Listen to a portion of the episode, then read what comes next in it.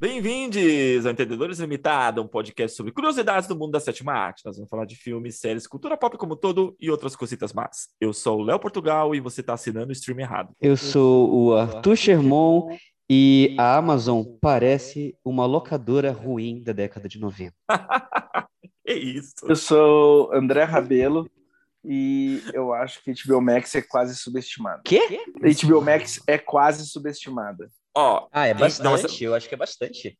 então, mas você tá falando, Oi, estão falando de conteúdo, né? Porque a plataforma é ruim. Cara, mas todas as plataformas, vamos falar a real, todas as plataformas são meio ruins comparadas com a Netflix. né? Não é à toa que a Netflix é a maior, o canal de streaming. Porque todas são piores de alguma forma ou outra. Em termos de, de layout, você tá falando, né? É, tô falando de termos de layout e acessibilidade. Cara, ferramenta de pesquisa nenhuma compara com a do Netflix, é impressionante. É tipo, zero. É horrível. É horrível pesquisar filme na Amazon, é horrível pesquisar filme na HBO Max, e por aí vai. Porra, você vai procurar um ator e tipo, ficar um saco. Tentar achar. E Arthur, o que, que a gente vai falar hoje? Bom, pessoal, hoje a gente está aqui reunidos para falar de filmes que possivelmente você nunca nem ouviu falar, mas a gente acha importante você assistir. A gente vai falar aqui de uns filmes que passaram completamente fora do radar, foram completamente esquecidos. São filmes muito muito bons. E de vez em quando, até dentro do próprio meio cinéfilo, ninguém nunca ouviu falar desses filmes. Então a gente vai aqui sugerir alguns desses filmes para vocês, né? É, primeiramente, por que vocês acham que isso acontece de vez em quando? Falta de distribuição, uma estratégia de marketing errada. E eu acho que isso tudo pode ser verdade, mas acho que também, às vezes, mais raras exceções, o próprio público não estava preparado para o lançamento do filme, assim, sabe? Não estava, não tava, tipo, digamos assim, preparado para apreciar o, o, o filme na época que foi lançado. Porque tem filmes que acabam sendo meio que à frente do seu tempo, ou, de certa forma, são lançados na forma, da forma errada. Mas tem filmes que acabam sendo assassinados e completamente descartados pelo estúdio. Um dos últimos grandes exemplos disso que eu penso é do Último Duelo. O Último Duelo é um grande épico, um dos grandes filmes do, do Ridley Scott. É um dos melhores filmes do ano passado, né? Se não me engano, saiu no ano passado. Uhum. Mas, tipo assim, não só o Covid, mas a Disney matou o filme. Porque como a Disney comprou a Fox, e daí todos os filmes que eram da Fox foram, digamos assim, passados a rasteira pela Disney, porque nem canal de streaming acabou, não teve propaganda, não teve divulgação, ninguém sabia que estava sendo lançado, não teve campanha, e o filme foi só esquecido, entendeu? Tipo assim, na compra da Disney pela da compra da Disney, compra da Fox pela Disney, todos os filmes que eram da Fox acabaram só tipo, puf. Só que eu ainda sinto que o último duelo foi um filme até comentado, de certa forma. Assim, os filmes que eu separei, quase ninguém nem ouviu falar assim, quando eu, eu, eu falo dos filmes. O, eu, a lista que eu fiz, sinceramente, eu, sendo bem honesto, eu só fiz filmes que eu sempre quis que as pessoas vissem, e eu falei, tá, esses filmes sempre voltam meia, me vem na cabeça, e eu queria que todo mundo da minha vida visse esses filmes, mas nunca viram, assim, sabe? E nem sabe que existem. Eu não sei, eu não sei se é por propaganda, campanha e tal, porque assim, por exemplo, dos filmes que eu, que eu pensei, pra, que era justamente que, que deu pontapé pro tema, foi o que aconteceu recentemente na Netflix. Tipo, lançaram um filme que todo mundo começou a fazer resenha e fazer vídeos sobre o filme, uma, um filme chamado um, um Dia Difícil, só que é uma versão francesa, atual. Esse mesmo filme, esse mesmo filme tá na versão coreana o ano passado no Netflix. A, a versão original é coreana de 2016 e é 10 vezes melhor. E ninguém viu. Bom pra caralho. Tava então, lá, mas a, E aí agora todo mundo tá falando, é a Hard Day, e todo mundo tá falando dessa, dessa versão francesa que é uma bosta. e por sinal, a Hard Days, eu- como é que é o nome do filme original? Hard Days? E o A Hard Day. Tá como? A Hard. Days. Cara, É. esse filme é bom pra caralho. Ele teve reconhecimento nos festivais, nos festivais pelo mundo, só que sim, nem foi lançado direito no Brasil e por aí vai. Então ninguém sabe muito da existência desse filme, mas é- realmente é um grande filme. Eu só soube da existência dele por causa que ele recebeu uma Tava no catálogo da Netflix até o ano passado. A versão coreana tava no catálogo da Netflix até o ano passado. para martelar de sempre, tipo assim, aproveitando o tema, eu acho que assim, nessa cultura do streaming, o filme é lançado no canal de streaming e ele não tem a vida que ele teria no cinema. Isso já é um problema. Não é o caso do Hard Day, porque ele, a, Hard, a Hard Day, sei lá como é o nome do filme. Como é, que é o nome do filme em português? Ah, é um dia Um difícil. dia difícil. foi literal. O filme do Um Dia Difícil, ele não foi lançado, tipo, digamos assim, ele foi lançado em pouquíssimas salas no Brasil. Não foi lançado em Curitiba, que é a cidade onde eu moro no momento, e, enfim, não consegui assistir. Você- aí você me, me, me responde, por que, que essa versão francesa atual tá sendo tão falada? Que é uma bosta. Por causa deve ser da Netflix, né? Deve ter, Então- Ele tem umas grana de distribuição, né? É isso que eu tô falando, já. Não sei, não sei qual que é a, a pegada, porque, cara, nem se compara. Eu, tipo, meu, a versão coreana é 100 vezes melhor. 100 vezes melhor. Ela é protagonizada pelo, pelo ator que fez o pai rico do Parasita. Como é que é o nome dele? Seung Kyun Lee. E o diretor também tem outro filme bom que, que não dá pra achar em nenhum lugar, chama O Túnel. É do mesmo diretor, do, do Dia Difícil, a versão coreana. Que é um filme também, esse O Túnel também é muito bom. O que eu ia comentar sobre a problemática dos canais de streaming é que, assim, um filme muito bom, um filme do Paulo Diamante, que é lançado no canal streaming, que é Mais Uma Chance. O filme ele ia ser lançado no cinema, mas a Netflix acabou comprando, enfim, porque acharam que não era grana e tal. É da Tamara Jenkins o filme, tá? É com a Catherine Hunt também. É um drama muito bom. Esse filme foi lançado no canal de streaming, ninguém viu, ele é praticamente inexistente, porque você, tipo assim, é lançado no canal de streaming, não tem uma divulgação necessariamente, parece a vida útil do, da obra tem, é, é 10 mil vezes menor quando é lançado direto no canal de streaming. Ninguém fala, ninguém viu, ninguém sabe. Porra, mas é um filme muito bom, sabe? Com dois grandes atores é desanimador de muitas formas. E com essa triz... e, e, é com essa tristeza que eu mato o programa. Acabou aqui, ó. Acabou. Acabou, André. Você acabou de enterrar. primeiro filme que eu quero falar, eu, não sei se eu já falei sobre esse filme aqui no podcast, mas eu quero falar sobre ele, que é um filme chamado A Outra Terra. É um filme de ficção científica que foi lançado em 2011. É Another Earth, o, o nome do original do filme. E para quem não sabe, o filme ele é, foi o filme que deu aval para os criadores do filme, né? A, a, a, roteirista e diretora do filme. Em seguida, ela lançou uma série que fez bastante sucesso na Netflix, por sinal, que é DOA. E foi um filme assim que eu converso com o pessoal, ninguém nunca ouviu falar sobre esse filme. É, como eu falei, é um filme de 2011, né? Ele é dirigido e escrito pela Brit Marlin, que também é protagonista de VOA. E é o seguinte, é um filme sobre uma mulher que ela ela cometeu um acidente de carro e ela foi parar na cadeia por causa disso, né? É, o carro dela acertou um casal e a esposa do casal acabou morrendo. E muitos anos depois, sem o marido saber, ela vai trabalhar na casa dele como empregada, no, como de uma forma quase voyeurística, assim, para saber o que aconteceu com ele após ela basicamente ter acabado com a vida dele, né? Ele depressivo, sem esposa, etc. E aí é, surge no céu uma segunda Terra, um segundo planeta Terra, que é um espelho do nosso planeta. E tipo, tá mais ou menos na distância da Lua, entre a Lua e a Terra, essa outra Terra. E ninguém sabe de onde surgiu essa segunda versão da Terra. Se nessa outra Terra, é, é, assim como a Terra é, é uma cópia do nosso planeta, se existe uma cópia nossa nesse outro planeta. E aí é, a NASA vai fazer uma expedição para esse planeta e, vai, e faz um sorteio para levar 60 pessoas dentro dessa nave para essa outra Terra. E ela começa a se questionar sobre isso, sobre o que aconteceu nesse outro planeta e se a ela, né, do outro planeta teve um destino diferente do dela. Então, assim, é uma, é uma daquelas ficções científicas super reflexivas, muito bem boladas, com um terror dramático muito grande. Os dois protagonistas, né, que é a Brit Marlin e o William Apother, eles estão ótimos no filme. E é um filme muito bom. Eu assisti num, num, num, num cinema de filme independente lá de Belém. Eu não sei como foi para lá esse filme, porque eu nunca vi esse filme assim, em streaming nenhum. Nunca vi esse filme para alugar na época, né, em 2011. Eu nunca vi esse filme para alugar. E eu, eu, eu, caí muito assim de paraquedas para assistir a sessão desse filme. E é um filme muito bom. Quem puder, procure. A Outra Terra, de 2011, da Brit Marley. Você também não conhecia, não. Já, acho que eu já ouvi falar em algum, em algum momento assim, você falando do plot do filme, mas eu não. Eu, não, eu cheguei a comentar, acho que em um podcast sobre esse filme, mas eu não lembro exatamente em qual podcast, mas eu cheguei a já comentar sobre esse filme. Chegou a ver The Way? Vale a pena? Sério, não, não cheguei a ver a série. Não, não cheguei a ver. Porque parece que foi cancelada no meio, então é, é uma daquelas séries que fosse enfim, sabe? Sim. Aí eu me broxo um pouquinho pra assistir. O filme que eu queria que muita gente visse, ninguém nunca viu, talvez, talvez nossos pais viram, é Alucinações do Passado, Jacob's Letter, do Adrian Lyne. Eu pesquisei aqui, está no canal de streaming, não está no canal de streaming.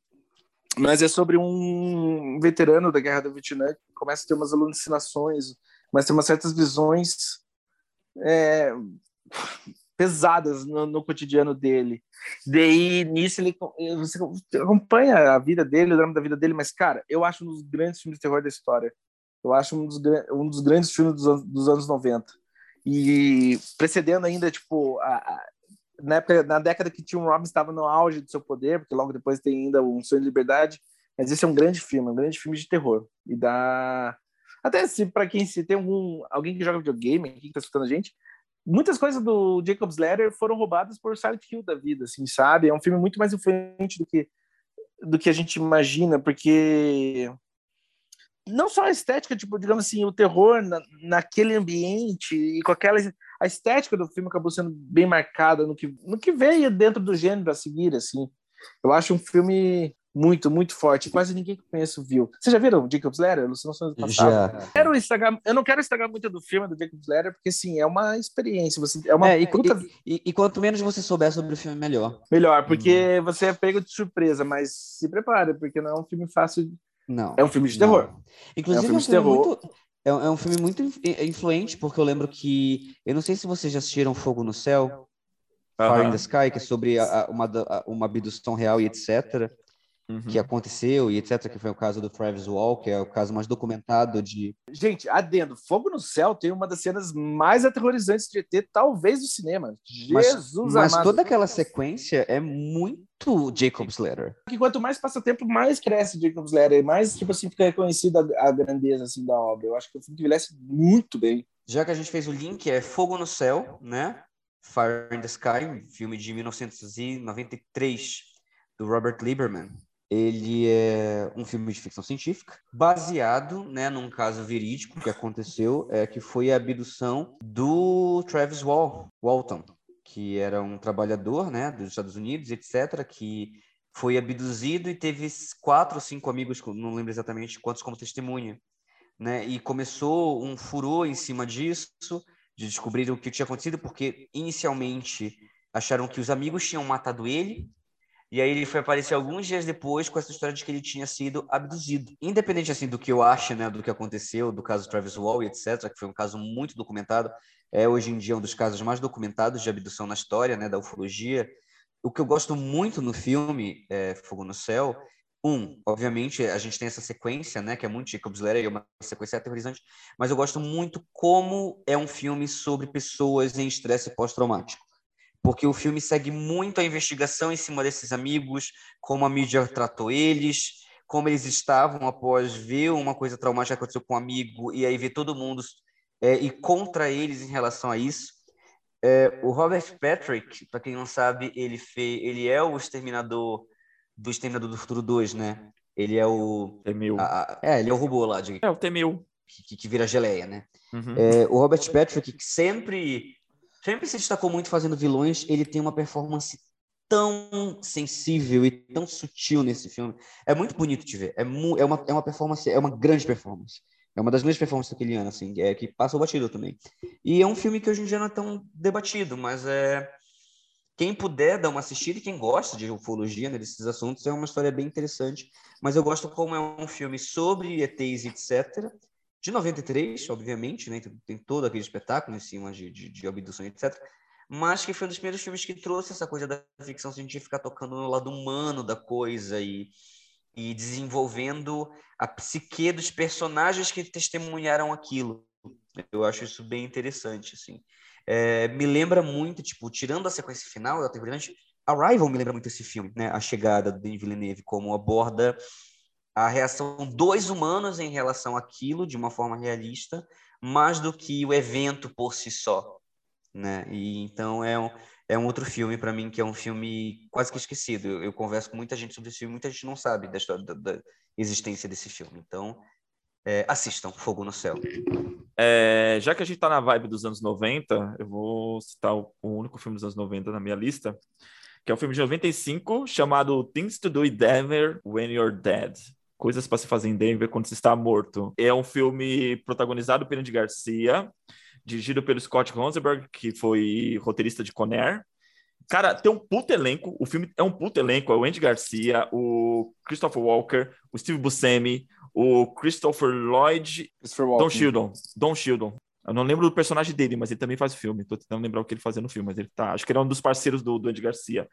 O filme é, segue a história do Jimmy, o Santo, que é o personagem de Garcia, um ladrão que está tentando sair da vida de, de, de- de- do crime e vai para uma último, um último trabalho. Nesse último trabalho, acaba morrendo, por engano, a mulher de um mafioso, e esse mafioso jura ele de morte Acho que dá 24 horas para ele. E o filme acompanha essas 24 horas dele tentando resolver a vida dele antes de ser, ser assassinado. O filme se passa em Denver, por isso que o nome Coisas para se fazer em Denver quando se está morto.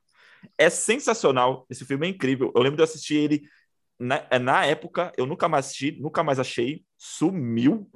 Não achei esse filme em lugar nenhum. E para mim, tipo, um dos melhores trabalhos do Andy Garcia. Eu posso fazer. Posso ser meio cuzão aqui?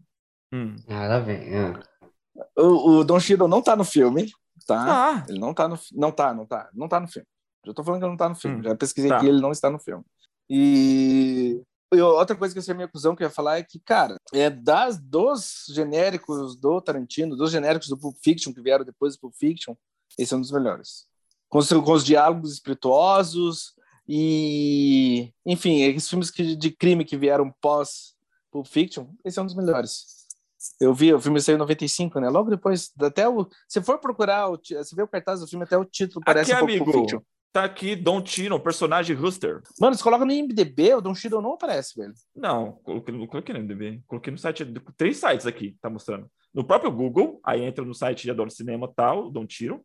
Entrei no outro também, dá o Tiro, o person- o personagem dele é Rooster. Rooster, na verdade, não é um personagem, né? É, é uma ocupação. Então, acho que Ele deve fazer uma. Eu lembro dele, eu lembro dele no filme. Eu assisti esse filme anos 90, eu lembro. É, Rooster, tá. O Don Cheadle tá no filme. Porra, ele tá. Faz uma expressão, tá. Cusão! Eu falei que ia ser minha cuzão. É, e, e o filme sumiu. Puf, sumiu, sumiu. Cara, não sai, nunca saiu em DVD, nunca foi lançado, nun- nem stream nenhum.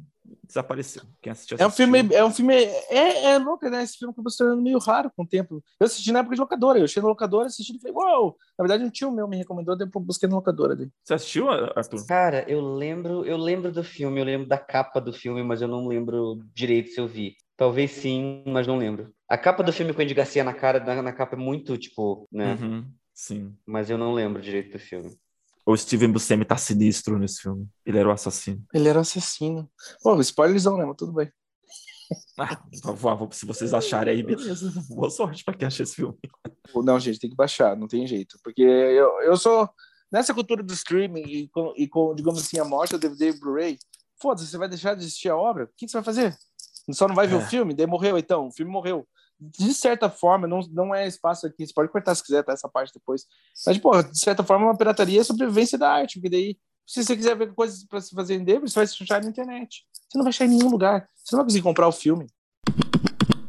O meu próximo filme é um filme que eu já falei aqui no podcast, é um dos meus filmes favoritos aí dos últimos anos, e sinceramente da vida, assim, que é O Lamento, The Wailing.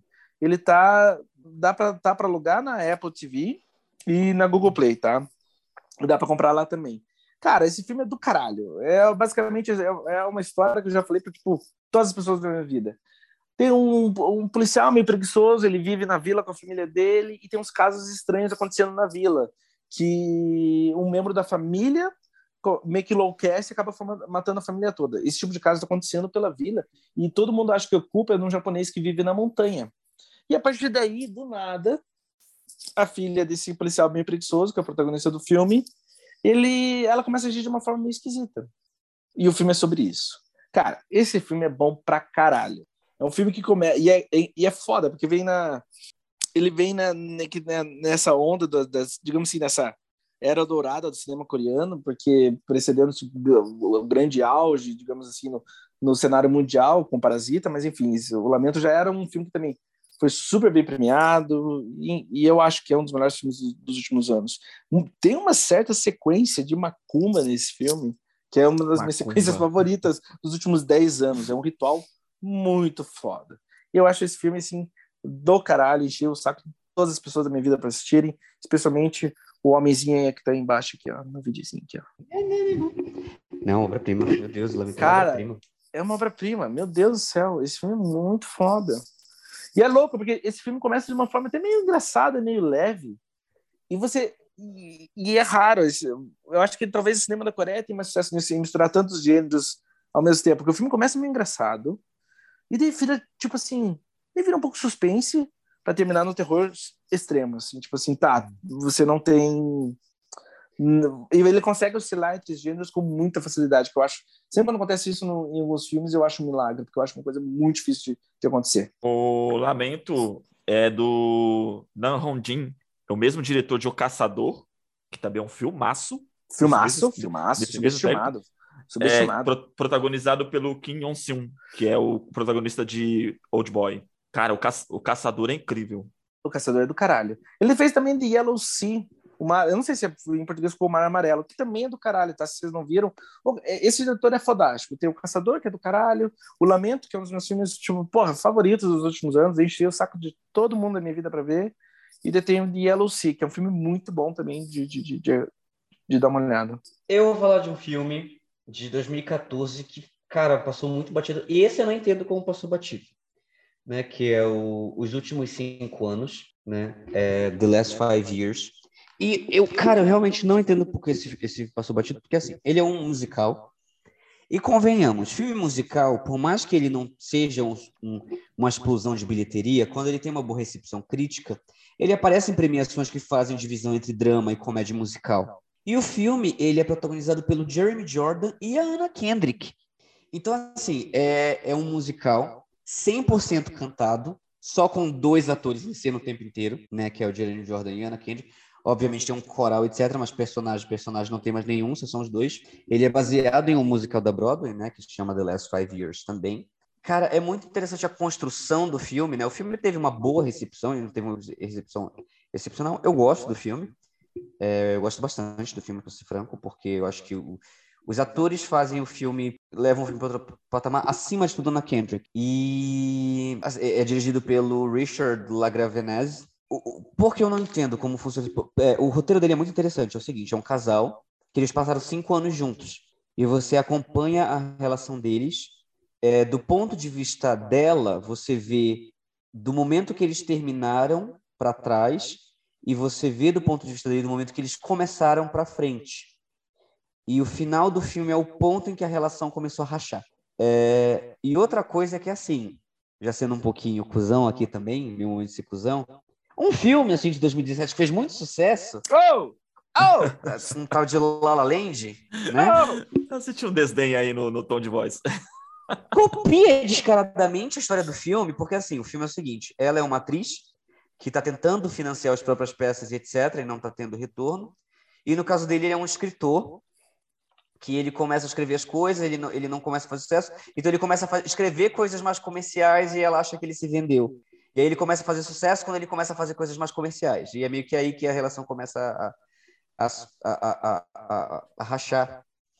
E até a questão dele perder a peça dela em algum momento, que ela, ela financia uma peça para ela fazer, etc. Ele não aparece porque ele está muito ocupado, etc. É, só que o filme, assim, um, o filme não faz muitas concessões então em relação ao, ao relacionamento deles, então é do tipo assim, se ele, ele- se ele chega a trair ela, o filme não vai tentar justificar isso. É, é interessante como eles constroem a relação e a frustração dos dois em relação àquilo, sabe? Eu, eu acho a história do filme muito interessante. Eu gosto como o filme constrói. Eu gosto como o filme faz os números musicais. A Anna Kendrick tá incrível no filme. E eu nunca vou entender assim como ela não recebeu indicações, tipo, ao Globo de Ouro melhor atriz em musical, ao Satellite Awards de melhor atriz em musical. Eu nunca vou entender como ela não conseguiu essas indicações para tipo assim, pelo menos, ah, olha, teve indicações em prêmios aqui, vamos assistir esse filme. Porque sem isso o filme passou batido, assim. Ele, ele estreou em Sundance e depois ele passou batido, né? Então, assim, para quem gosta de musical e para quem gosta de estudar atuação em musical, é bem interessante assistir o filme. Os dois atores estão ótimos, né? E eles são muito talentosos. A Anna Kendrick canta muito bem, o Jeremy Jordan é, é, é cria da Broadway, né? E muita gente também com quem eu converso nunca ouviu falar nesse filme. Então, para quem curte musical e que e, e quer assistir uma proposta diferente do usual, né, dos musicais, com números muito grandes, etc. Né? Esse aqui, os números são bem focados na relação dos dois e nos dois, em como funciona essa dinâmica. É, os últimos cinco anos é, de 2014 é uma boa pedida. Bem, o próximo da minha lista é um filme que, respondendo uma pergunta que o Arthur fez no podcast passado, que é o que a Brie Larson andou fazendo nos últimos anos, é um filme chamado Free Fire, O Tiroteio. É estrelado pela Brie Larson, o filme é de 2016. Além da Brie Larson, tá o, o Cillian Murphy no elenco. O Army, o Army Hammer. O Armie Hammer. O Sam, Ridley, o Sam Ridley e a, a- o destaque do filme é a atuação do Jack Raynor, que é o irmão mais velho do protagonista do Sing Street. Que fez Midsommar também. É, o namorado tóxico do Midsommar. É, exato. E o filme todo se passa dentro de um estacionamento abandonado, um prédio, onde está tendo uma negociação de venda de armas. A personagem da, da Brie Larson é a Justine, ela, ela tá ali é, sendo mediadora da negociação e dá uma merda muito grande e o tiroteio começa e o filme todo é dentro desse estacionamento. Achei muito bacana como é uma situação bem intimista e como o filme vai desenvolvendo os personagens dentro dessa, dessa situação. Bala comendo para tudo quanto é lado e, e tem um tom muito cômico, assim, né, em relação à condução da, da situação, mas eu me sinto uma situação que é meio claustrofóbica. Tipo assim, os caras estão ali dando tiro um pra cima do outro e, e, a coisa tá, tá comendo solta e eles tentando se, tentando se acertarem e ao mesmo tempo ninguém confia em ninguém. Cara, eu achei incrível, assim. Muito bom, muito bom esse filme. O filme é do Ben Whitley, é um diretor britânico que eu vou fazer é um adendo aqui, tá?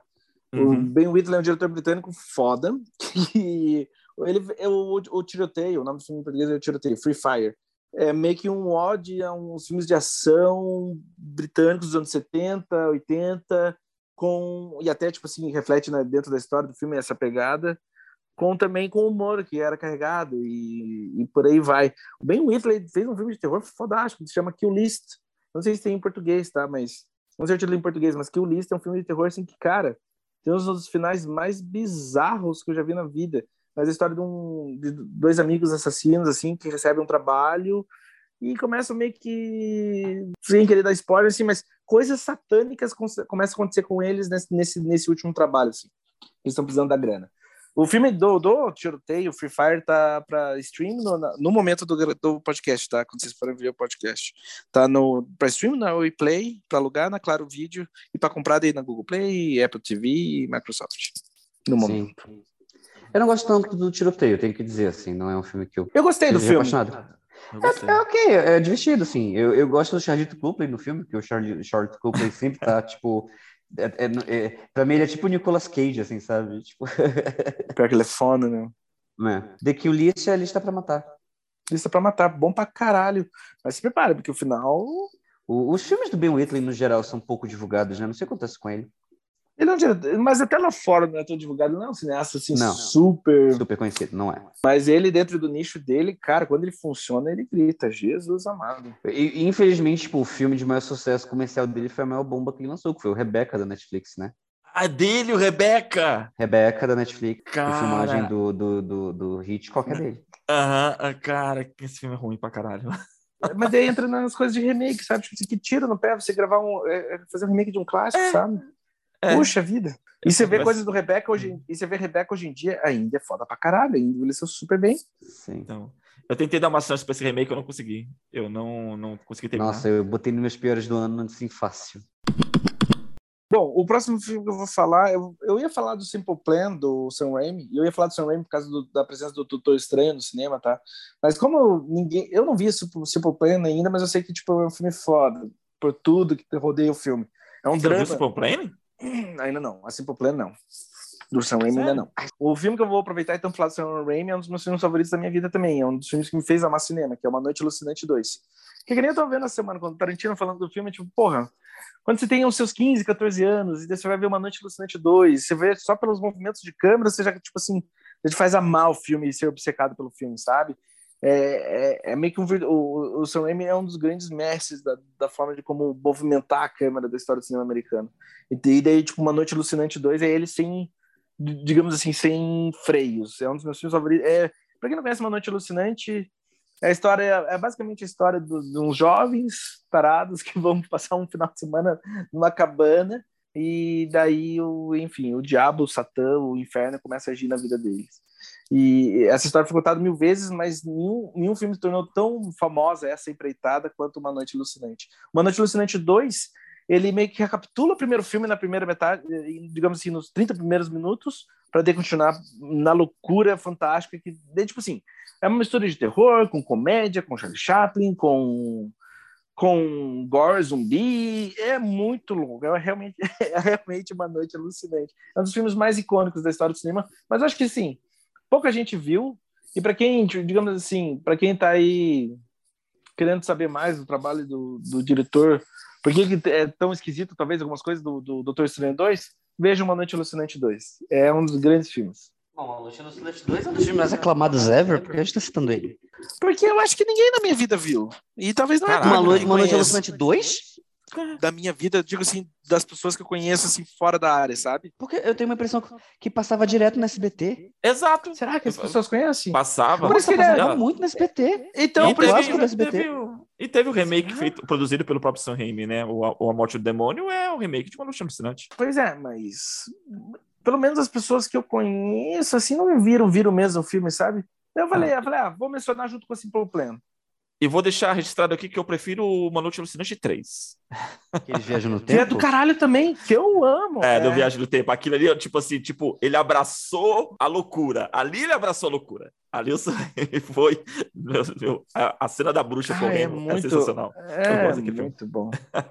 Vou falar de uma comédia que eu não entendo por que não virou um clássico da sessão da tarde. Da sessão da tarde, não, mas tipo assim, dos filmes de domingo da Globo. E muita gente, assim, eu que eu pergunto, nunca ouviu falar nesse filme, mas é um filme que eu amo. Eu entendo por que não fez sucesso na época que foi lançado, mas é um filme que envelheceu, a comédia dele envelheceu muito bem. É uma comédia de 1999, chamada Lindas de Morrer, né? Em Hum, inglês, o nome do filme é Drop Dead Gorgeous. E eu não entendo como esse filme não bombou, porque é o seguinte: o elenco do filme, e a gente tá falando de um filme de 99, então olha esses nomes que estavam no ápice em 99. O filme é protagonizado pela Kristen Dunst, é, pela Denise Richards, pós Tropas Estrelares e pós Garota Selvagem. Aí a gente tem Alison Janney, a gente tem a Ellen Barkin, a gente tem a Brittany Murphy e a Amy Adams, num dos seus primeiros papéis do cinema. Então, assim, a gente tá falando de nomes. A gente a Christy Ellen, que também estava no ápice ali na década de 90, né? É, então, assim, há um nome. Filme de 99 com todos esses nomes, né? Que estavam ali no ápice na década de 90. A Denise Richards, a Brittany Murphy, a Kristen Dunst, né? Que também estava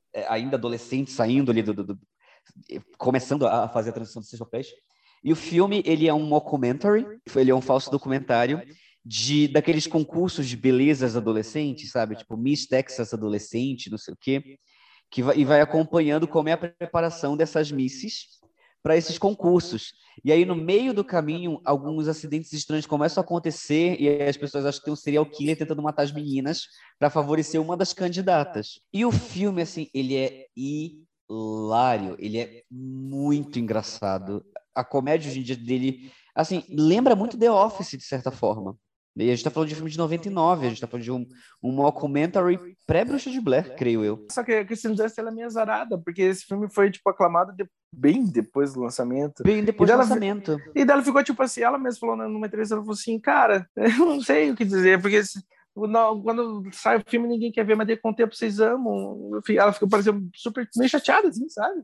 É, porque, tipo, é aquela coisa, né? Tipo, ela não merece reconhecimento quando o filme é lançado, e muitos anos depois tem. Ah, lembra aquele seu filme lá de trás? A gente ama, né? É. O que foi que aconteceu com Melancolia? O que foi que aconteceu com, com, Bom, com tem a Maria Antonieta. né? Tipo, acontece muito isso com os filmes da Kristen Dunst. Então, assim, é, o Drop Dead Gorgeous, né? Lindas de Morrer, pra quem quiser assistir. E é, um- é uma comédia muito engraçada, então eu não entendo, assim, como, tipo assim, não pegou um status de American Pie da vida, ou de, sabe? Porque é, é nesse nível, assim, a comédia. É, é, é bem anos 90, ele tem cara de filme dos anos 90, só que ele tem essa coisa do mockumentary, né? Do falso documentário. Ele tem umas sequências hilárias. A, Alice, a Alison Janney, ela protagoniza umas cenas escatológicas, umas cenas assim bizarramente engraçadas. É, é, é, para quem já viu a Alison Janney fazendo comédia, já sabe o quanto ela é uma das maiores, assim. A Alison é uma grande atriz por si só, mas ela fazendo comédia, assim, ela é uma das grandes comediantes, assim. E todo mundo muito bem. Para quem gosta da Amy Adams, cara, a Amy Adams, num dos primeiros papéis da carreira dela, ela tá muito engraçada, muito engraçada. Tem uma sequência de uma entrevista com ela, né, que é, é, é, o, o- cara tá perguntando quantos meses faltam para a do concurso e ela acha que descobriram que ela tá grávida e ela vai ser desqualificada. Cara, é hilária assim a sequência, é hilária a sequência. É muito engraçado. Quem puder, assista porque o filme é muito engraçado. Virou um clássico cult? Então, eu, eu falo desse filme com todo mundo. Eu só conheço uma pessoa que ouviu falar no filme. Eu já tinha, tipo assim, eu falo desse, sobre Linda de Morrer, Drop Dead Gorgeous. Não, não conheço, não conheço, nunca ouvi falar. Eu conheci uma pessoa na vida que ouviu falar. Eu, eu cheguei a falar desse filme pra você, né? Você também não conhecia o filme. Tipo, as pessoas nunca ouviram falar do filme. Cara, é muito bom. Acho que virou um clássico cult nos Estados Unidos, Mas de resto, eu não conheço assim pessoas que já ouviram falar do filme. É, eu, não, mas eu, eu conhecia o filme. Eu Você sabia. Conhecia? Ah, Conhecia, tá. mas não tinha assistido, não assisti, não assisti. Cara, é hilário, é hilário. Assim. Pô, até, até a. Ellen Barkin tá no filme. Ellen Bark tá no filme, sim. Assim, é, é, é impagável, é muito bom. Meu Deus do céu, como esse filme é bom. Assistam. Eu quero falar de um filme que não é que o filme não é muito popular, mas eu acho que eu não vou ter outra oportunidade de falar sobre esse filme no- no- nos próximos podcasts, assim, e eu tô com ele na cabeça quando a gente começou a falar de, de The Hard Day, ele, o, o, o filme, o enredo do filme é um, um policial que tá indo pro velório da, da mãe, ele atropela alguém na estrada e ele dá um jeito no corpo. Ele esconde, não é nem plot, tá no, tá no trailer, ele esconde o corpo no caixão da mãe. E isso dá, dá merda pra ele, porque ele começa a receber ligações de ameaças, né? Que alguém, alguém testemunhou o que ele fez. E o filme vai pra uma, uma direção, cara, que me lembra muito, muito, muito mesmo. Tipo, você assistindo The Hard Day, cara, não tem como não lembrar de Reviravolta do Oliver Stone, Sim, que é de 98, protagonizado pelo Champagne. eu acho que os dois filmes podem entrar nesse podcast, por sinal. E vale comentar que o protagonista do A Hard Day é um policial corrupto. Ele é um É policial, um policial corrupto. corrupto. É, tipo, a, a história vai se descambando assim e é, e é realmente muita reviravolta. Então não tem como não, não lembrar de reviravolta do, do Oliver Stone, que é estrelado pelo Champagne, que também tem um puto elenco esse filme. Né? O Nick. Nolte, Jen, é, o Joaquim Phoenix, Jennifer Lopes, quem mais? O Billy Top Norton. Billy Bob Thornton, tipo, Billy uma Bob- isso. transformação histórica do cinema, que, meu Deus do céu, como aquele homem, ele é um Day Lewis dos anos 90, de certa forma, porque fuck me, que ele foi. Eu acho o Billy Billy Bob Thornton um ator brilhante, por sinal. Vai, continue daí. Sim, então. E o filme segue numa pegada bem semelhante. Assim, tipo, o filme é justamente isso. A, a história vai dando reviravolta e reviravolta a cada três minutos de filme. A, a situação se inverte. Eu acho que é muito inteligente, eu acho que é muito inteligente desses dois filmes, que assim, eles andam naquele limiar onde os protagonistas são pessoas. Não, não necess- tudo bem, o cara é literalmente policial corrupto, mas eles não têm uma moral. Eles quase merecem o que acontece com eles, então você não fica com tanto dó deles se fuderem tanto no filme, porque você sabe que eles, tão- eles não prestam de certa forma. Os dois pro- protagonistas não prestam, mas você quer ver como ele vai conseguir se livrar daquilo. A diferença Sim. é que a Har- eu acho que, tipo assim, no U-Turn, no Reviravolta, o é, é meio que um destino fechado, assim, o, o protagonista não tem salvação. Mas The Hard Days você fica constantemente na dúvida. Você não vai até o final. É, que rola, tipo, do, do, do, do caso do The Hard Day, é, acho que é Hard Day só, o, não é The Hard Day, A, acho que é a Hard Day. É, eu acho que rola meio que um arco de redenção dele no desenvolvimento do filme, mas o do Champagne, do, do Reviravolta, não. É aquilo ali, tipo, mano, você sabe que o cara não, não mere- o cara realmente merece o que tá acontecendo com ele e vai até o fim nessa pegada. E é um filme, cara, sofrível, né, mano? O cara sofre literalmente Sofre. até o final. sofre. Meu Deus do céu, como aquele homem se fode. É, é, é um filme que, assim, ah, dentro do meu ciclo também, não conheço poucas pessoas que assistiram Reviravolta. Não é um Reviravolta filme tão co- é- não, não é um filme, não é um filme não conhecido. Ele saiu no cinema em 98, Saiu, saiu, saiu. circuito mundial. É, mas não é um filme que foi um grande sucesso, sabe? Virou tipo, quase um clássico cult. O Sem Retorno, o nome é Reviravolta. Mas tem gente, Return. nossa, eu fui pesquisar. É, ele dá pra alugar na Apple TV, tá? Quem quiser assistir, o do Oliver Stone. Agora, Hard Day, volte e meia tava no Netflix. Deixa eu se tá no Netflix aqui agora. É, ele tava até, o- até o início do ano passado, ele tava no Netflix. Eu lembro quando ele saiu do, de- do catálogo. Nessas coisas de protagonistas filhas da puta que merece ou não merece, né, nessas escolhas inteligentes dos, do filme, tipo assim, o, o protagonista num dia difícil se fode tanto que ele merece se salvar. Tipo assim, não, cara, o cara, porra, ele foi tão engenhoso, ele lutou tanto, não, o cara precisa, ele merece. Esse é o meu problema com aquele filme da Rosamund Pike lá, aquele é, I Care lá, qual que é o nome em português? Ah, é, I Care. Eu, eu, eu me importo. Saiu com esse Eu título, me- eu me importo. esse, esse é o meu Me problema importa. com Eu Me Importa, ela se fode no final, eu não acho que ela merecia se fuder no final, eu acho que ela merecia se salvar. Ah, mas ela conquistou o objetivo dela. Né? E ela Não, morre. ela morreu? Ela Hã? morre. Mas ela conquistou o Ela objetivo morre. dela. O Ah, objetivo filme dela era sobreviver pagar, tipo, o filme... É, o filme dela, ela falou, ela, tipo, ela fala, não, quando eu estiver morta, eu não vou mais querer ficar buscando essas coisas. Ela ia continuar buscando essas coisas até morrer, tipo, morreu, tem- eu, tipo, o filme faz ela pagar, sabe? Tipo, É, eu, eu acho um pouco covarde, eu também concordo, assim, com o final do filme, que é covarde um pouquinho. bom, eu vou falar de Silêncio, do Martin Scorsese. Porque, cara, All Good, tipo, tá a obra-prima do Scorsese, mas pouquíssimas pessoas viram, tá ligado? Ninguém que eu conheço viu.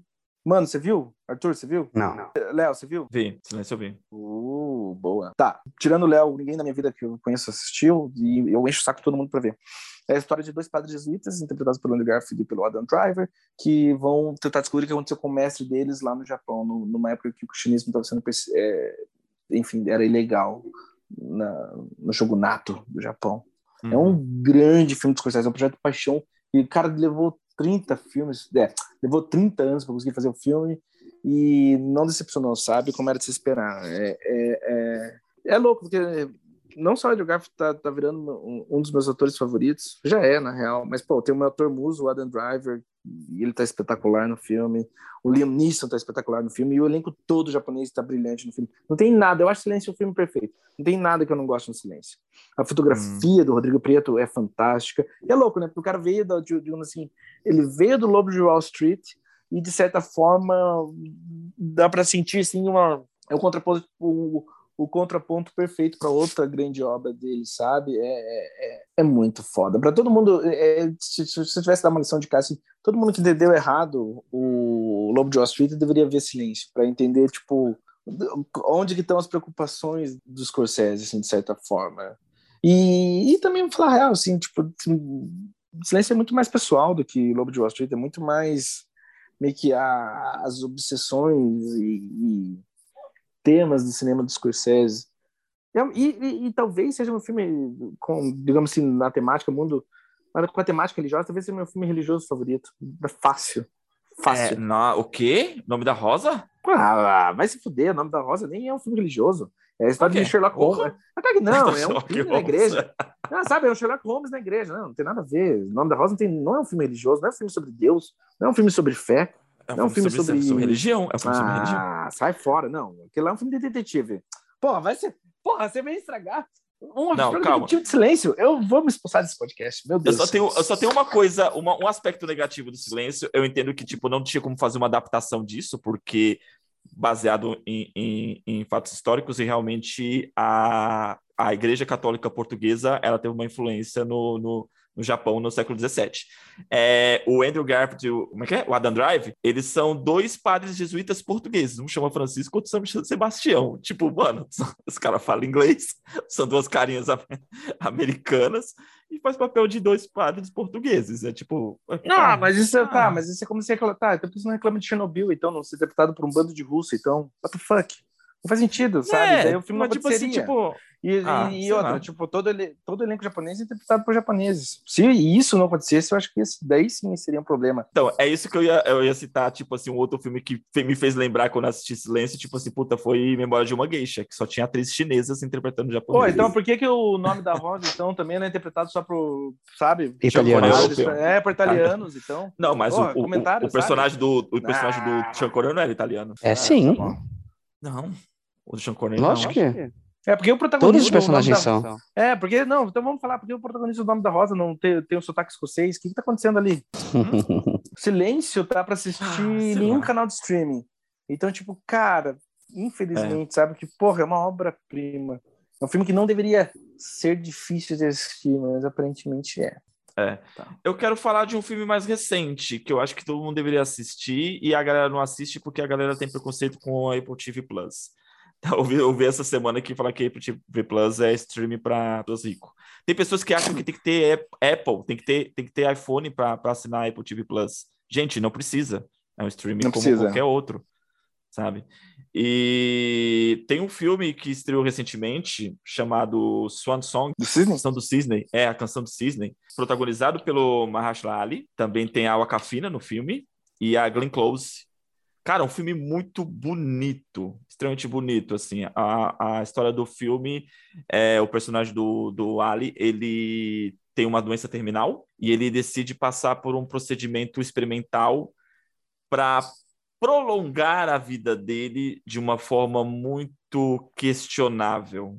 Não vou dar muitos detalhes sobre o filme, e a, a, o filme ele forma, ele fala de uma forma muito, muito bonita de o que você, o que você faria pela pessoa que ama, sabe? É extremamente brilhante assim. É, tá, ele é recente, acho que é desse ano mesmo. Tá na Apple TV 2021. Vale, 2021. Vale muito a pena. Vale foi indicado acho que de melhor canção, mesmo. não foi? Não. Foi? Não, não tem canto, quase não tem canção no filme. Não tem nem música no filme. Teve um filme com a Glenn Close agora desse ano que foi indicado, de 2021, que foi indicado, acho que desse ano, de, de melhor canção. Não lembro qual filme, mas. Song, como você falou, né? Tá na Apple TV Plus. E só, no momento uhum. só. É da Apple esse filme? É da Apple.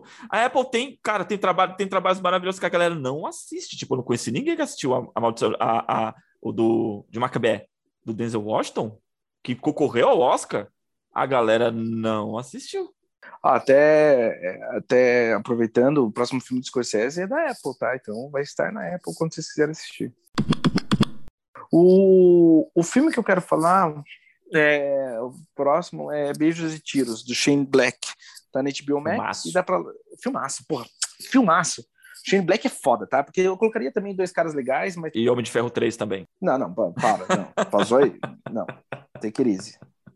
Cara, o Shane Black é um grande diretor e um brilhante roteirista, brilhante. Então, tipo assim, Beijos e Tiros é foda pra caralho. Talvez o melhor filme que o Rob Downey Jr. já fez. Talvez seja o melhor filme. Ele mesmo, isso não sou eu que tô dizendo, tá? Ele mesmo disse isso. Eu prefiro Chaplin. Ah, Léo, você tá me matando hoje, velho. Eu adoro Chaplin, sabe? Mas, puxa vida. porque é diferente, sabe? Ah. É diferente porque, assim, talvez a melhor atuação dele seja o Chaplin, mas o melhor filme que ele fez ah, talvez seja beijos, beijos, e tiros. É a história de um. Eu tendo, eu tendo a concordar com você.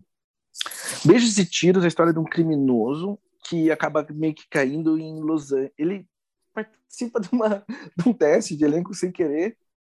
Vendo o filme vocês vão entender, tá? Ele, ele participa de um, te, de um, teste de elenco sem querer. Ele acaba indo para Los Angeles e ele vira um detetive junto com o Gay Perry. E, e cara, é meio que um, um, um livro de crime muito foda, com grandes diálogos. E é muito inspirado. É um, acho um filme muito original. E também tem o aspecto meta, porque o narrador do filme é o Rob Downey Jr. Ele é o, tem a narração off o tempo todo. É um é, a voz dele, a voz dele é, é, ele tem uma puta voz, né? É gostoso você acompanhar a história é pela, pela, pela, voz dele. E o Val Kilmer tá bem no filme. Eu gosto ah, do Val Kilmer. Ele tá digno de é prêmios, incrível. nossa. Uhum. E a Michelle Monaghan também tá surreal. Então, a, a, a Michelle Monaghan nunca foi tão, tipo, porra, tão maravilhosa. Eu acho que é o papel mais cativante dela, se pá. Sim, sim. Ela foi mal utilizada em Missão Impossível 3. Ela tem uma. A carreira dela é mal utilizada, ela merecia muito mais, ela é subestimada. Meu próximo filme é um filme de 2008 também. É um filme francês chamado Há Tanto Tempo Que Te Amo. Ele é protagonizado pela Christian Scott Thomas e pela Elsa Zilberstein. É um filme que tem uma abordagem bem realista, conta a história de uma mulher que ela sai de uma, de uma penitenciária feminina depois de 15 anos, ela recebe a condicional dela, e ela tenta se reinserir na sociedade, tendo que lidar com o que ela fez. E ela vai para casa da irmã dela, ela lida com a sobrinha dela que é adotada. E aí você vai vendo esse processo dela se perdoar, se é que ela se perdoar alguma coisa, e o processo de ressocialização e de como as pessoas lidam com ela pelo problema que ela teve. É, é uma grande atuação da Christian Scott Thomas. Eu não entendo como ela não foi indicada ao Oscar por essa, essa performance. É, o filme, no ano, chegou a ter um burburinho, ela foi indicada ao BAFTA, ela foi indicada ao Globo de Ouro pelo filme, mas ela não conseguiu indicação ao Oscar. E a Christian Scott Thomas é uma atriz britânica, ela está no filme francês, falando francês, etc, cara. É uma grande atuação, é uma grande atuação, assim, é, é da década passada. É um filme pouquíssimo conhecido, pouca gente que eu conversei sobre assistir o filme, né? E acho importante comentar. É, assistam, então, é Há Tanto Tempo Que Te Amo. O filme foi também competição em Veneza também no ano dele, vale dizer. E não está em nenhum canal de streaming no momento. O próximo da minha lista é um filme estrelado pelo Michael B. Jordan, que eu não lembro onde eu assisti, vou ser sincero. Não lembro. Fruitvale Station? Não, Fruitvale Station também tá. É, um, é um dos filmes também dele que, cara, também não conheço quase ninguém que assistiu. Filmaço, o primeiro filme do, Filmaço, do Ryan, Ryan Coogler. Mas o que eu ia falar é um. Chama Luta por Justiça, The, The, é, The Mercy, acho que é o título original, que é com ele, com a Brin Larson. Olha aí novamente aí, Arthur, você falou que a mulher não trabalha. É, Falei que ela e... trabalha desde o Esse é de 2019, então foi depois de Code Jack, depois de Capitão Marvel também. E é com ela e com o James Fox. O diretor é o Dustin Crinton, que fez um filme do. Como é que é o nome dele? O filme que ele fez com aquele castelo de vidro? A Castelo de Vidro é ruim demais, meu Deus do céu. Você acha ruim? Ah, nossa, demais. Que é com a Brie Larson também. Que a Brie Larson é a Naomi Watts. Mas o protagonista é o. Ah, que Jamie fez Foxx? True Detective. Não, que fez True É Detective. o Woody Harrison. Woody Harrison. Isso. É, é o protagonista. E. É, e ele também é o diretor de Shang-Chi. Esse filme, Luta por, Luta por Justiça, é baseado em fatos reais.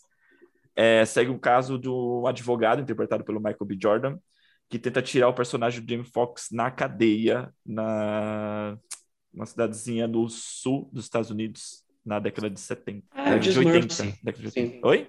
Just Mercy. É, Just Mercy. É, Just Mercy, assim. e, cara, o James Fox tá, acho que pra mim, no dos, tá nas mais é, gostosas atuações de ver ele, assim, sabe? Ele tá muito bem no filme. Muito, muito bem no filme. Ele carrega todo o peso dramático da história. Você tem o, o Michael B. Jordan correndo atrás para tentar provar que ele é, merece um julgamento justo, né? Se ele, se ele é inocente ou, ou culpado, ele merece um julgamento justo. E ele, assim, a, a forma como ele encara a desesperança no sistema e a desesperança na, na, na situação dele, assim, cara, é de partir o coração. Ele tá brilhante. Esse filme no momento tá no Telecine e na Globoplay. Eu E dá eu comprar assisti. na Apple. Você deve ter assistido na Amazon, porque eu lembro desse filme tá na Amazon há um tempo. Luta por É. Justiça. Luta por Justiça ou Tudo pela Justiça, né? Um dos dois. Luta por Justiça. Bom, então eu vou falar de dois filmes de uma vez só, e a gente, eu vou fechar daí. Tem menções honrosas, mas esses dois filmes que eu colocaria aqui é tipo A Caça, do Thomas Winterberg. Esse filme tá. é- se quiserem descobrir, Uma porque eu. caça não é um filme. Uma caça todo mundo já viu. do, do- do- do nosso mundo, mas eu não É. vejo as pessoas, sabe, que viram. Você viu a caça com o Mads Mikkelsen, do Thomas Winterberg? A história de um professor que uma menininha beija ele na sala de aula, assim, na boca, e a partir daí, quando ela volta para casa, ela conta outra coisa e a vida dele destrói. Destrói a vida dele. Esse acho que eu não vi. Pois é. Poucas pessoas da minha vida viram, é um filme que eu deixo para todo mundo ver. Se quiser descobrir porque o Milksen é um gênio, veja esse filme, com uma, a grande parceria dele com Thomas Winterberg sempre é impagável. Eu não acho que esse é um filme que, tipo, pelo mundo ele foi muito visto, mas não conheço, pelo menos que eu Não, conheço, as eu- pessoas não viram, assim, sabe? Eu não vi, mas ele foi bem divulgado. Foi, foi. Ah, mas foda-se, eu falei daqui. Eu falei, falei, falei. E o outro filme que eu ia falar seria um filme do Spike Lee, que poucas pessoas que eu conheço viram, que é He Got Game. He Got Game com o Denzel Washington. É um, cara, é um estudo de personagem. Talvez, hum, como o Malcolm X é mais conhecido, eu não conheço pessoas que viram Jogada Decisiva. He Got Game, vocês viram? Não. É do caralho. É uma das grandes obras da parceria dos dois. É a história de um, um personagem de Washington, ele sai da cadeia por ter acidado- acidentalmente matado a mulher e ele volta a tentar criar, tipo, restabelecer a relação dele com o filho, que é jogador de basquete. O filme é sobre basquete, mas na verdade o filme é um estudo de personagem da personagem do, do Denzel Washington. E ele tá tão brilhante quanto ele tá em Malcolm X, assim. Que também, né? Foda-se, pô, é um dos melhores atores de todos os tempos, tudo. Tem tanta coisa brilhante que fica até difícil de escolher. Mas é. Eu, eu, eu gosto de pensar que o Got Game, assim, de certa forma, é como se fosse o. quase um taxi driver do, do Spike Lee com o Denzel Washington, sabe? Porque é um filme. Ele tem muitas vertentes, mas no fundo ele é só um estudo de personagem. E daí você vê os dois, tanto o Spike Lee quanto o Denzel Washington, no, no ápice do poder deles, assim, perto do Malcolm X, fazendo um puta filme, um puta filme. Eu acho que envelheceu muito bem. Achou um jovem clássico, de certa forma. Mas é um drama. É, Rio Congelado, de 2008, com a Melissa Léo, uma grande atuação da Melissa Léo, para mim é a verdadeira vencedora do Oscar daquele ano. É, um outro filme que quase ninguém viu, que assim que eu comento, quase ninguém viu, é O Segredo de Vera Drake, de 2004, do Mike, Mike Lee. Lee. É, assistam. E falando em Mike Lee, outro filme dele também que é muito, muito, muito é, passa batido é o Happy Go Lucky, Simplesmente Feliz, de 2008, protagonizado pela Sally Hawkins. Não conheço ninguém que viu esse filme, nunca debati esse filme com ninguém, que eu não conheço ninguém que viu esse filme. Então, Mike Lee, dois filmes dele, O Segredo de Vera Drake, de 2004, que tem uma das maiores atuações femininas da década passada, da década retrasada, perdão, que é a Imelda Staunton, no papel de Vera Drake, que é uma senhora que fazia abortos em jovens operárias e etc. E vai a julgamento por isso. Nossa, é uma grande atuação da Imelda. E o Happy Go Lucky é uma grande atuação da Sally Hawkins, né? Vencedor do prêmio de melhor atriz em Veneza. E por último, é... Putz, esqueci o filme. Tá na ponta da língua.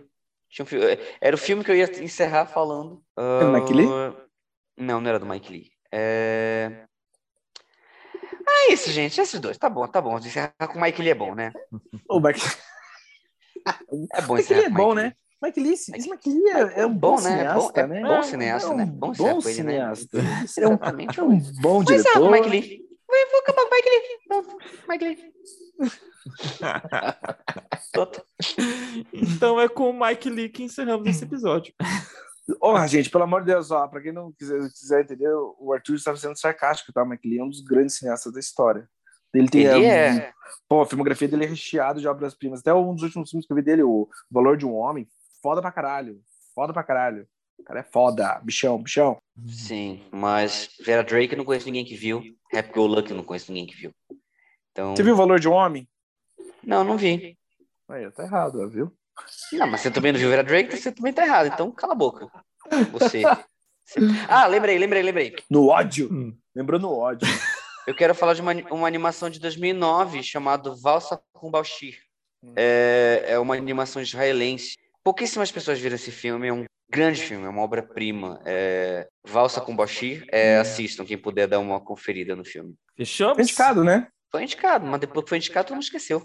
E eu falei Hum. besteira também, tá? Valor de um Homem não é do Lee, não, tá? É da Stephanie Brisé. Eu tava tirando sarro. Não, não é Então cala a não. boca, viu? viu? Você tá errado. Você, Tá errado. você estava errado. Mas você riu, né? Mas você riu um pouquinho, Tá né? errado. Você riu um Não, eu não pouquinho. ri. Olha a minha cara aqui. Eu, tô, eu, eu pareço alguém que ri atualmente. Sim. É agora, viu? Ai, André, você tá funny, funny. Eu ri da minha própria piada, eu não ri de você. Você riu de mim. Você riu de how funny I am. É, exatamente. É, uh, nossa, como você é engraçado, André. Pois é, gente, vamos encerrar hoje, então. Yay! Uhul! Então, galera. Não, é gente, mas aí. é o seguinte: procure esses filmes, assista esses filmes. São filmes. Reclame com os streams que esses filmes não estão em lugar nenhum. E é bem isso, cara. Tipo assim, não vá pelo, não vá pelo algoritmo, não, que se você for ir pelo algoritmo, você só encontra é, Emily Paris para assistir. Ai, meu Deus. Fala nisso, tá assistindo Iluminadas, ô Arthur? Não. Caraca, você não tá assistindo Iluminadas? André? Na Shining Girls com Elis- com Elizabeth Moss? É? Ainda não, eu vou assistir, mas eu vou assistir. Shame on you. Wagner. Moura, lindo. Tá maravilhoso. Ele tá, pô, pô ele tá ele pra fazer um padre no filme do Martin Scorsese. que é isso. É isso aí, galera. Tá aí a listinha de filmes maravilhosos, grandes clássicos que ninguém nunca viu, para vocês seguirem. Comente com a gente nas redes sociais, no Instagram, lá no arroba entendedores.ltda. E aqui também no Spotify tem um linkzinho aí para deixar seus comentários, falar pra gente também de filmes que você assistiu e nunca mais viu e você não conhece ninguém que viu, você acha que é alucinação sua. Devo dizer que também, tipo, aproveitem, façam o que for necessário para ver certos filmes, porque, cara, não deixe, não dá para deixar as obras morrerem, tem muita coisa que é muito foda e vale muito a pena assistir. Então não tem por que só não assistir. Dê um jeito. É, Piscada, piscada, piscada. Pode cortar se quiser. Não, é tipo assim, viva a pirataria. Tô bem Porra, sou- cara, sou tem que ver o totalmente filme, adepto, Sou totalmente o adepto ao torrent. Não deixem os filmes morrerem, indústria. só isso. É isso, gente. Tem, tem, tem, tem vários links online, assim. Hoje em dia você tem vários sites de link online que você pode ver. O filme em Ah, qualidade que quali- boa ainda. É. Você acha essa qualidade boa? Pra mim, Eu achei. Não vou divulgar aqui pirataria, mas tem lugares aí depois no, no- no inbox, quem quiser. Me pergunte no inbox do Instagram que eu passo pra você. É isso aí, galera. Um forte abraço a todos. Fiquem na paz. Yeah.